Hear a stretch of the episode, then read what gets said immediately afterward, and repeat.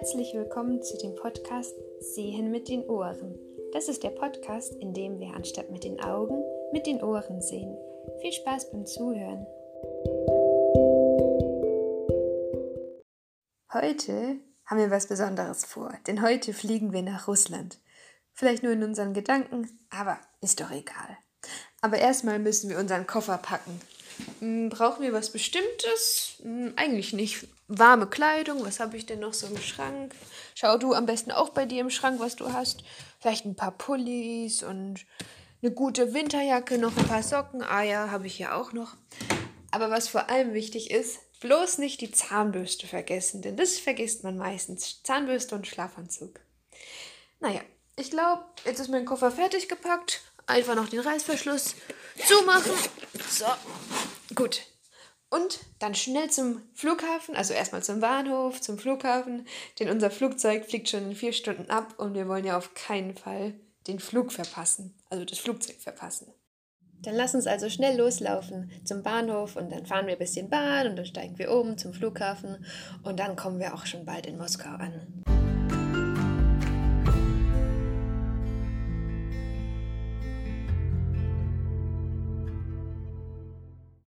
Willkommen in Russland, also willkommen in Moskau. Unser Flugzeug ist ja gerade gelandet. Und lass uns doch erstmal rausgehen aus dem Flughafen, ein bisschen die Stadt entdecken, schauen, wo wir hier überhaupt so sind, was es hier gibt in Russland. Vielleicht finden wir auch was zu essen und dann laufen wir einfach mal los. Oh, ich habe jetzt echt schon Hunger. Vielleicht finden wir ja was zu essen da vorne, dieses große gelbe M, das kommt mir doch irgendwie bekannt vor. Da gibt es ja Pommes und Hamburger. Wobei eigentlich ist es ziemlich dumm, wenn wir dort essen gehen. Natürlich, in Russland isst man auch gerne Pizza, Pommes, Hamburger und all das, was halt so das typische Fastfood ist. Die Russen, die essen nicht nur irgendwie Gemüsesuppe oder so, aber es wäre doch auch schön, mal was Klassisches, was Traditionelles zu essen. Lass uns einfach noch mal ein bisschen weiterlaufen, dann finden wir bestimmt was.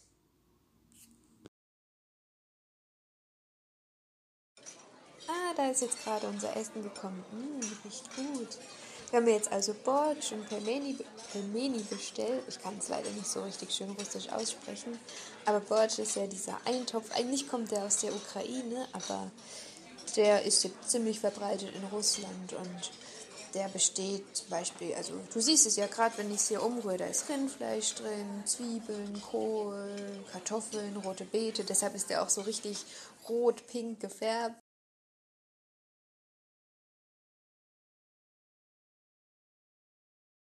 Karotten auch und natürlich auch so ein bisschen Zucker, Essig, Tomatenmark, saure Sahne. Auf jeden Fall so ein richtig schön na, Eintopf, wenn es kalt ist und damit man gut satt wird. Und Ah, die Pelmeni, die haben wir hier auch stehen. Mm, die sehen auch gut aus. So ein bisschen wie so Tortellini oder Maultaschen.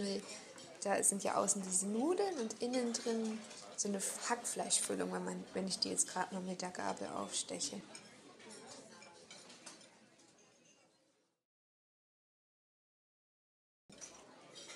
Und weißt du, was witzig ist? Pelmeni, das Wort, das hat eine Bedeutung. Und die Bedeutung ist Brotohr. Also einmal hat man dieses Ohr und einmal das Brot oder Mehlspeise, weil du hast ja diesen Teig um diese Pelmeni drumherum und der Teig ist aber so geformt, dass es ein bisschen aussieht wie so ein Ohr.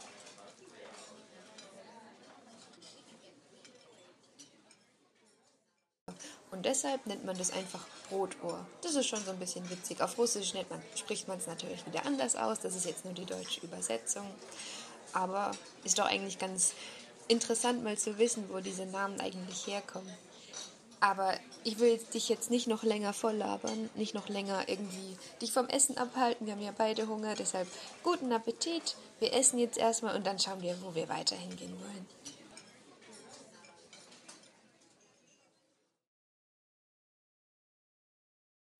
Was denkst du, sollen wir einfach mal ins Museum gehen? Vielleicht lernen wir da ein bisschen mehr über das Land. Und das Museum ist auch gar nicht so weit weg, da kann man einfach rüberlaufen. Machen wir, oder?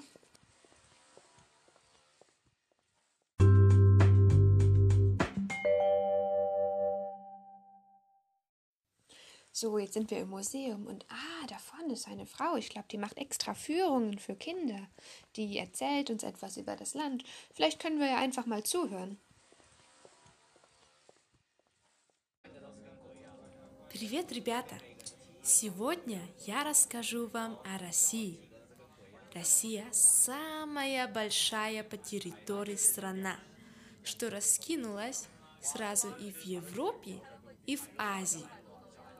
Она такая большая, что нужно несколько дней ехать на поезде или на машине, чтобы проехать от одного конца до другого. По всей стране 11 поясов времени. Это значит, что во время путешествий по стране нужно очень часто переводить часы. Флаг России трехцветный – бело-синий-красный. Столица России – город Москва. В России говорят на русском языке, но в Руси также живет много людей других национальностей со своим языком и культурой. Национальная кухня состоит из разных вкусных блюд. Это борщ, пельмени, пирожки, блины и многое другое. Oh, da drüben ist ja ein Schild, da steht die Übersetzung drauf. Ich lese es gerade mal vor, dann verstehen wir, was die Frau gesagt hat.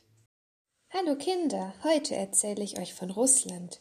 Russland ist flächenmäßig das größte Land der Erde und liegt sowohl auf dem europäischen als auch auf dem asiatischen Kontinent. Es ist so groß, dass man mehrere Tage mit dem Zug oder Auto fahren müsste, um von einem Ende zum anderen zu gelangen. Im ganzen Land gibt es elf Zeitzonen. Man müsste bei einer Reise durch das Land somit sehr auf die Uhr umstellen. Die Flagge Russlands ist mehrfarbig, weiß, blau und rot. Die Hauptstadt ist Moskau. Die Landessprache ist Russisch. Allerdings leben in Russland viele Menschen anderer Nationalitäten mit jeweils eigener Sprache und Kultur. Die traditionelle Küche hat viele leckere Gerichte wie Bortsch, Pelmeni, Piroschki, Blini und viele mehr. Ich glaube, jetzt haben wir echt einiges über Russland gelernt und sollen wir vielleicht einfach mal wieder rauslaufen aus dem Museum. Wir könnten uns ja zum Beispiel noch die Stadt anschauen. Hier gibt es nämlich den Roten Platz und der ist ziemlich bekannt. Der Platz heißt Roter Platz, weil alles ist aus rötlich-braunen Kopfsteinen gepflastert. Hier, mitten auf dem Roten Platz, gibt's echt einiges zu sehen. Da vorne ist der Kreml mit der Kremlmauer. Da sind überall so kleine Türme. Ah, oder da, siehst du, da ist die große Kathedrale. Die nennt man auch Basilius-Kathedrale. Die ist richtig schön bunt. Also ich finde, die sieht echt interessant aus. Da sind so viele bunte Muster mit vielen kleinen und großen Türmen. Aber das Witzigste, das sind die Spitzen die Kuppeln der Türme, denn die haben die Form von einer Zwiebel. Wenn du vielleicht mal wieder daheim bist, dann kannst du ja mal eine Zwiebel in die Hand nehmen und die Form so abtasten. Dann merkst du, es ist unten, ist es so rund und gewölbt und dann läuft es spitz auf einen Punkt zu. Und das sieht eben aus, als wären da ganz viel große bunte Zwiebeln auf den Türmen drauf. Ah, und schau mal da vorne, da steht jemand und er holt gerade eine Balalaika aus der Tasche. Das ist so ein typisches Musikinstrument, das es hier in Russland gibt. Lass uns doch vielleicht mal dorthin laufen und ein bisschen zuhören.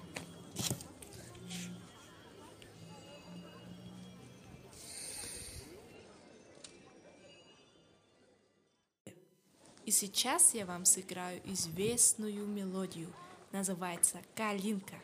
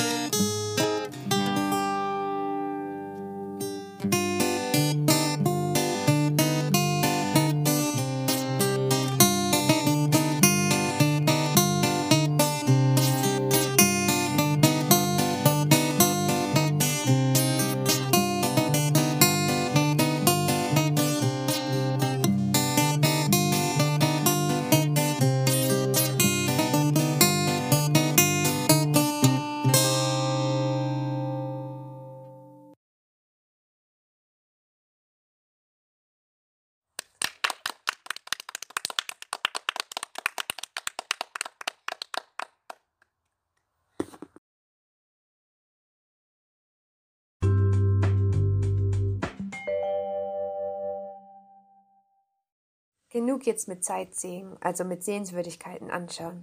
Denn wie geht's eigentlich den Menschen hier? Das reicht ja nicht, sich Sachen nur oberflächlich anzuschauen, wenn man ein Land verstehen möchte, sondern man muss die Menschen verstehen, wie die Menschen hier leben.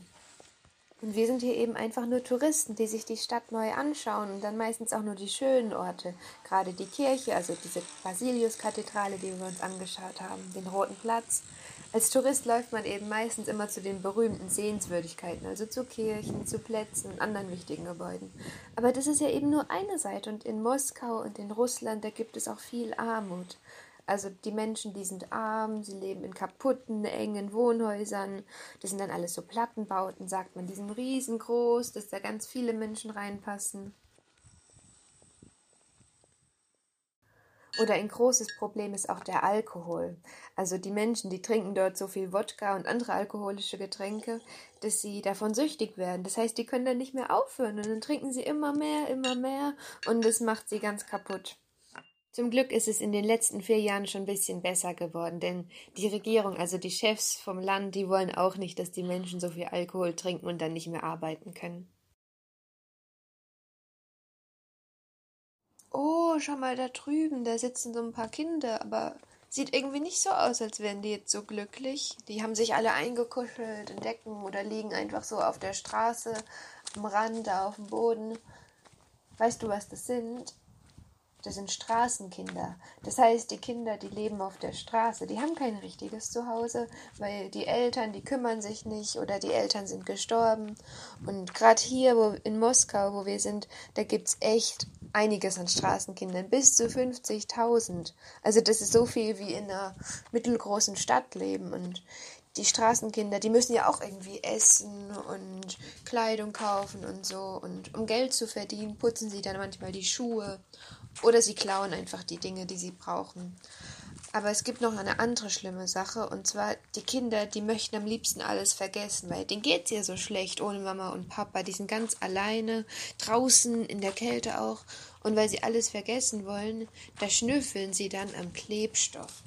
Das bedeutet, die kaufen sich so Kleber, kennst du vielleicht, und dann riechen sie da dran. Und dieser Kleber, der ist giftig und der bewirkt dann, dass sie eine Zeit lang ihre Probleme vergessen. Das heißt, die werden dann berauscht, so sagt man das. Und dann vergessen sie einfach, wie schlecht es denen geht und sie wollen dann immer mehr Kleber kaufen, um einfach nur die Sachen zu vergessen. Das ist richtig traurig. Am liebsten müssten wir denen helfen.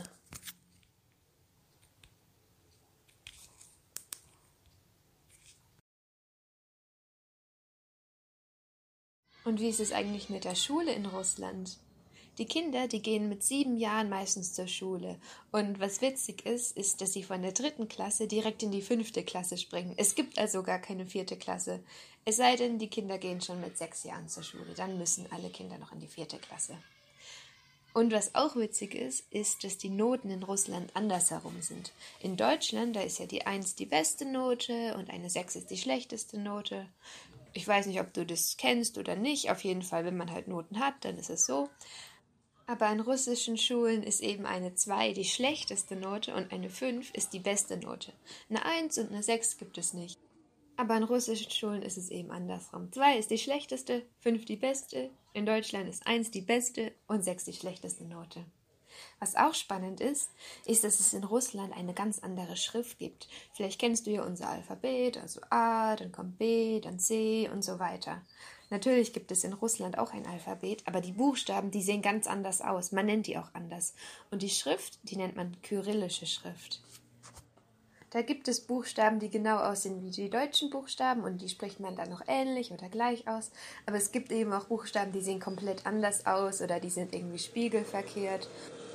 Was man auf Deutsch zum Beispiel als H schreibt und als H ausspricht, spricht man in Russland als N aus. Oder was man in Deutschland als P schreibt und als P ausspricht, spricht man in Russland als R aus. Das sind dann schon so ein paar kleine Unterschiede, die echt wichtig sind zu beachten.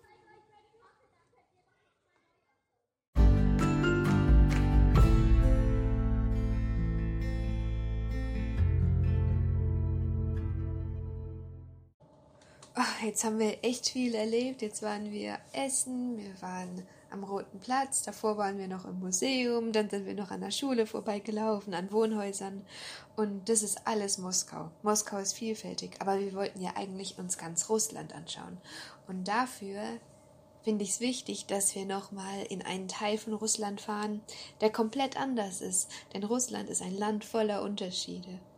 Und zwar fahren wir jetzt mit der transsibirischen Eisenbahn Richtung Sibirien.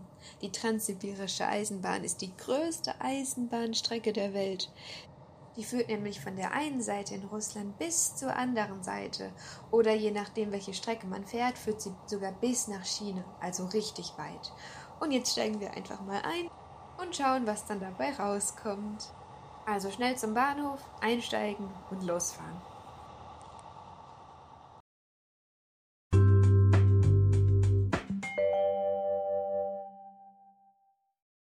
Hier im Zug während der Fahrt kann ich dir ja schon ein bisschen erzählen, denn die Fahrt dauert echt noch lange.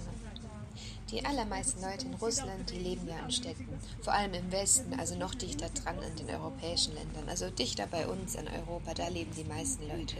Aber es gibt auch Menschen, die richtig tief in Sibirien wohnen und die meisten Menschen wollen aber in Städte ziehen, weil es dort einfach mehr Arbeit gibt. Viele Jugendliche, die möchten auch in Städte ziehen, denn auf dem Land, da leben sie oft in Armut, also sie haben kein Geld oder zu wenig Geld oder sie finden auch keine Arbeit und können nicht viel Geld verdienen. Aber dafür ist die Natur richtig interessant. Und um nach Sibirien zu kommen, da gibt es ja diese Eisenbahnstrecke, die ganz bekannt ist und mit der fahren wir gerade auch. Die nennt man die Transsibirische Eisenbahn. Und mit dieser transsibirischen Eisenbahn, da kommt man von der einen Seite in Russland einmal quer übers Land auf die andere Seite. Und sonst gibt es im Osten Russlands eben nicht so viele Bahnstrecken oder Straßen, weil es ist ja auch dumm, eine teure Straße zu bauen, wenn es dort fast keine Menschen gibt, die die Straße benutzen.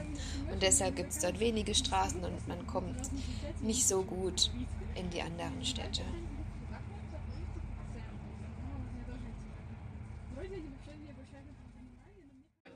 Oh, schau mal da drüben aus dem Fenster oder ich beschreibe dir einfach mal, was ich sehe. Da links, da ist überall Wasser alles voller Wasser. Das ist ein See. Das ist der Baikalsee. Der ist riesengroß. Und da ist so ein bisschen Nebel über dem See und alles ganz still. Ich sehe gar keine Boote. Alles so richtig tiefblau. Also die, der See hat die Farbe vom Himmel und es sieht einfach wunderschön aus. Diese Strecke, wo wir gerade fahren, das nennt man auch nicht umsonst den schönsten Teil von der Strecke. Einfach mal so direkt am Ufer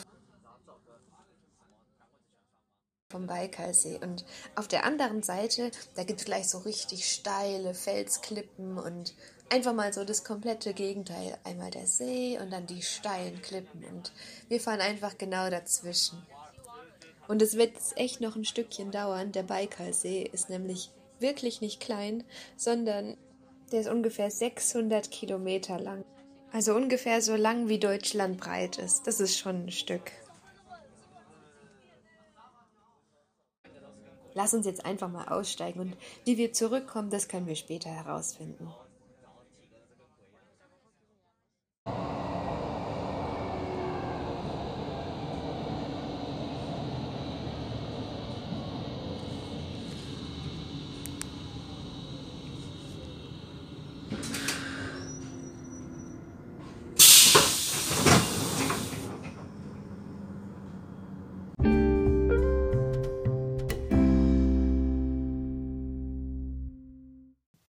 Hier in Sibirien gibt es auch ein paar Großstädte, aber nur sehr, sehr wenige. Denn es ist echt schwer, dort gute Häuser zu bauen, denn der Boden ist gefroren. Das nennt man auch Permafrostboden, aber das Wort musst du dir nicht merken. Und weil der Boden dort gefroren ist, ist es richtig schwer, dort gute Häuser zu bauen. Denn wenn es warm ist im Haus, dann schmilzt eben der Boden, das ist ja Eis, und das Haus stürzt ein. Und deshalb muss man dann so bestimmte Pfähle in den Boden rammen und das ist gar nicht so einfach. Im Winter ist es in den Städten aber richtig kalt. Und je nachdem, wie östlich oder nördlich man ist, also je nachdem, wie weiter weg man aus dem Land ist und wie dichter dran man am Nordpol ist, kann es bis zu minus 40 Grad kalt werden. Das ist nochmal viel kälter als der Tiefkühlschrank, wo vielleicht du dein Eis liegen hast. Die Menschen haben sich aber schon dran gewöhnt. Und weil die Sonne dort oft scheint und die Luft trocken ist, kommt es einem im Winter auch gar nicht so kalt vor. Nur das Problem ist halt, wenn man zum Beispiel mit dem Auto fahren möchte, dann ist es oft eingefroren und man kann gar nicht losfahren, weil alles gefroren ist. Im Sommer ist es dann aber richtig heiß. Gut, jetzt sind wir so im Herbst, da ist es so zwischendrin. Also ich würde sagen, es ist, es geht. Es ist nicht so super kalt, aber ich glaube schon ganz gut, dass wir uns einen dicken Pulli und die Winterjacke eingepackt haben. Weil im Sommer, da wird es richtig heiß und dann kommen auch manchmal so riesige Mückenschwärme, die den ganzen Himmel verdunkeln. Das sieht dann schon fast aus wie Gewitterwolken.